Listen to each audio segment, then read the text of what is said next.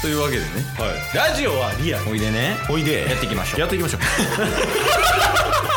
ゲットボンバ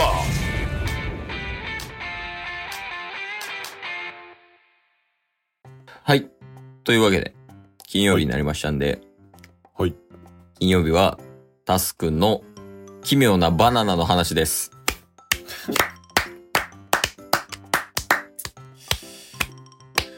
今週はどうですかバナナと奇妙はそうっすね今週はかなりでっかな奇妙な話がありまして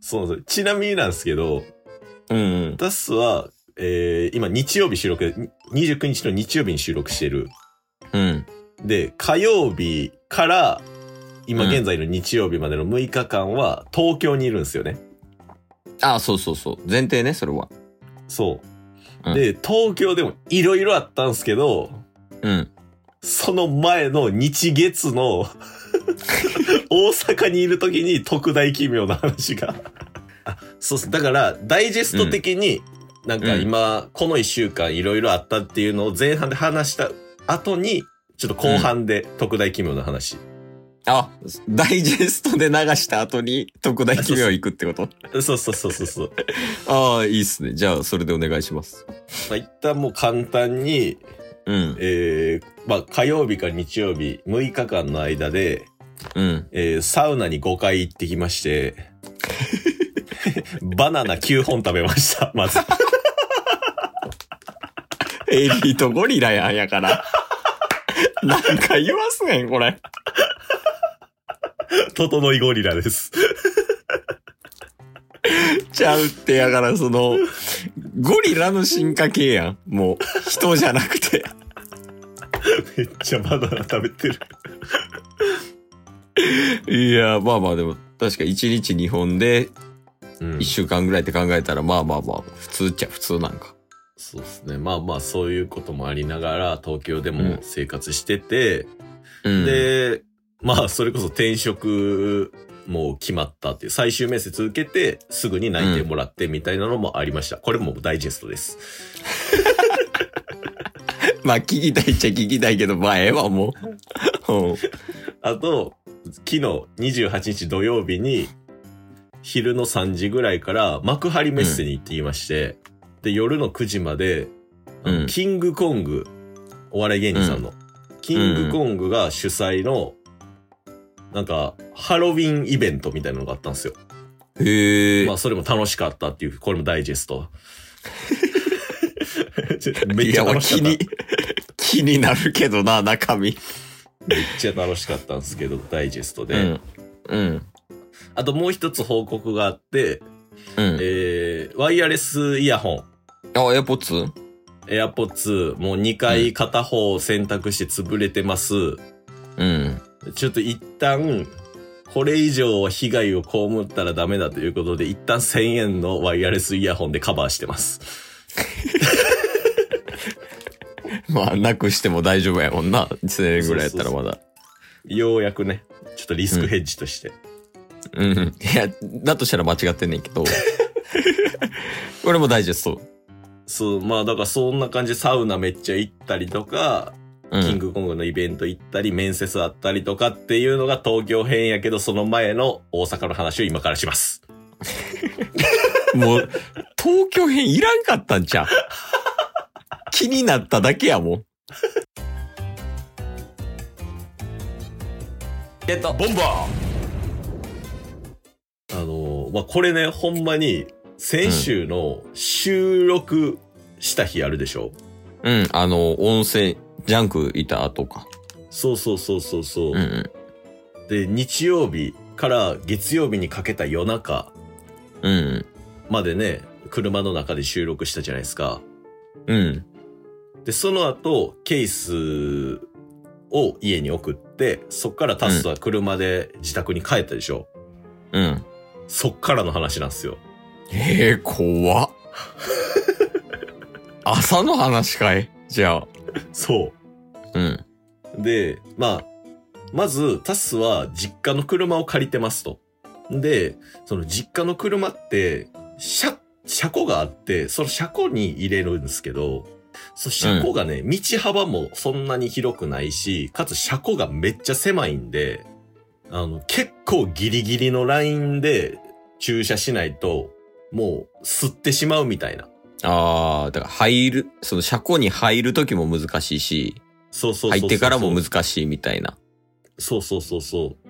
で、僕もタスもそんなに駐車下手ではないんですけど、うん。さすがにこの車を事故るっていうリスクがあるんで、車庫を出すときと入れるときは父親に任せてるんですよ。ああ、まあまあ、そっちの方が安全やもんね。うんうんう。うんんまあ父親の車なんでね。うん。で、まああの時って夜中の3時ぐらいに家着いたんで、さすがにもうんう父親寝てると。うん。だからそういう時いつもどうしてるかっていうと、近くのパーキングに止めて、朝に家の近くまでまた持ってきて、車、車庫だけ入れてもらうみたいな。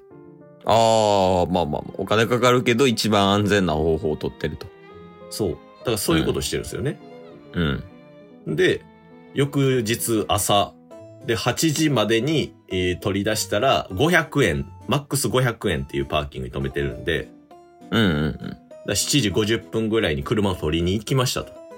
うん。うん。ほんで、500円やったんで、500円玉を入れたんすよ。うん。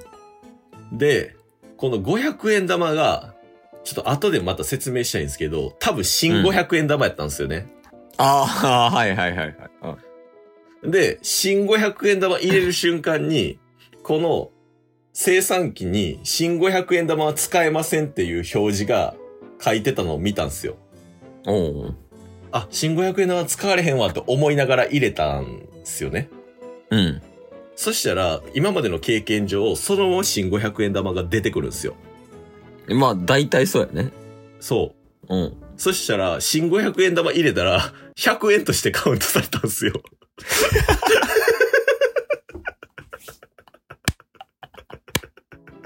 えおうん。んで、パニック起こして、うん。あれってなるよね。そう。で、しかも、寝起きやったっていうのもあって、寝ぼけてたって思ったんですけど、間違えて100円入れちゃったんかなみたいな。そうそうそうそおう。う。で、いや、いやいやいやって思って、お釣りでこう戻したら、お釣りでね、うん。出したら、100円玉を、でも、そりゃそうよな。100円入ってると思ってんねんから、機械は。なんでって思って、とりあえずその場は、一旦、生産は終わらそうと。8時過ぎたら高くなるんで、生産終わらそうと思って、思ったんで、別でね、もう1000円札で支払って、一旦車は駐車のとこから出したんですけど、うん。すぐ近くの車に止めて、あれって思って、その前日を遡ったんですよ。うん。そしたら、まず前日、そのラジオの収録でも話したと思うんですけど、ジムに行ったっていう話したじゃないですか。はいはいはい、してた。で、ジムに行った時に、まうずん。財布の中に新500円玉があったんですよ。その時にはあったってこと覚えてたってことそう、覚えてたんですよ。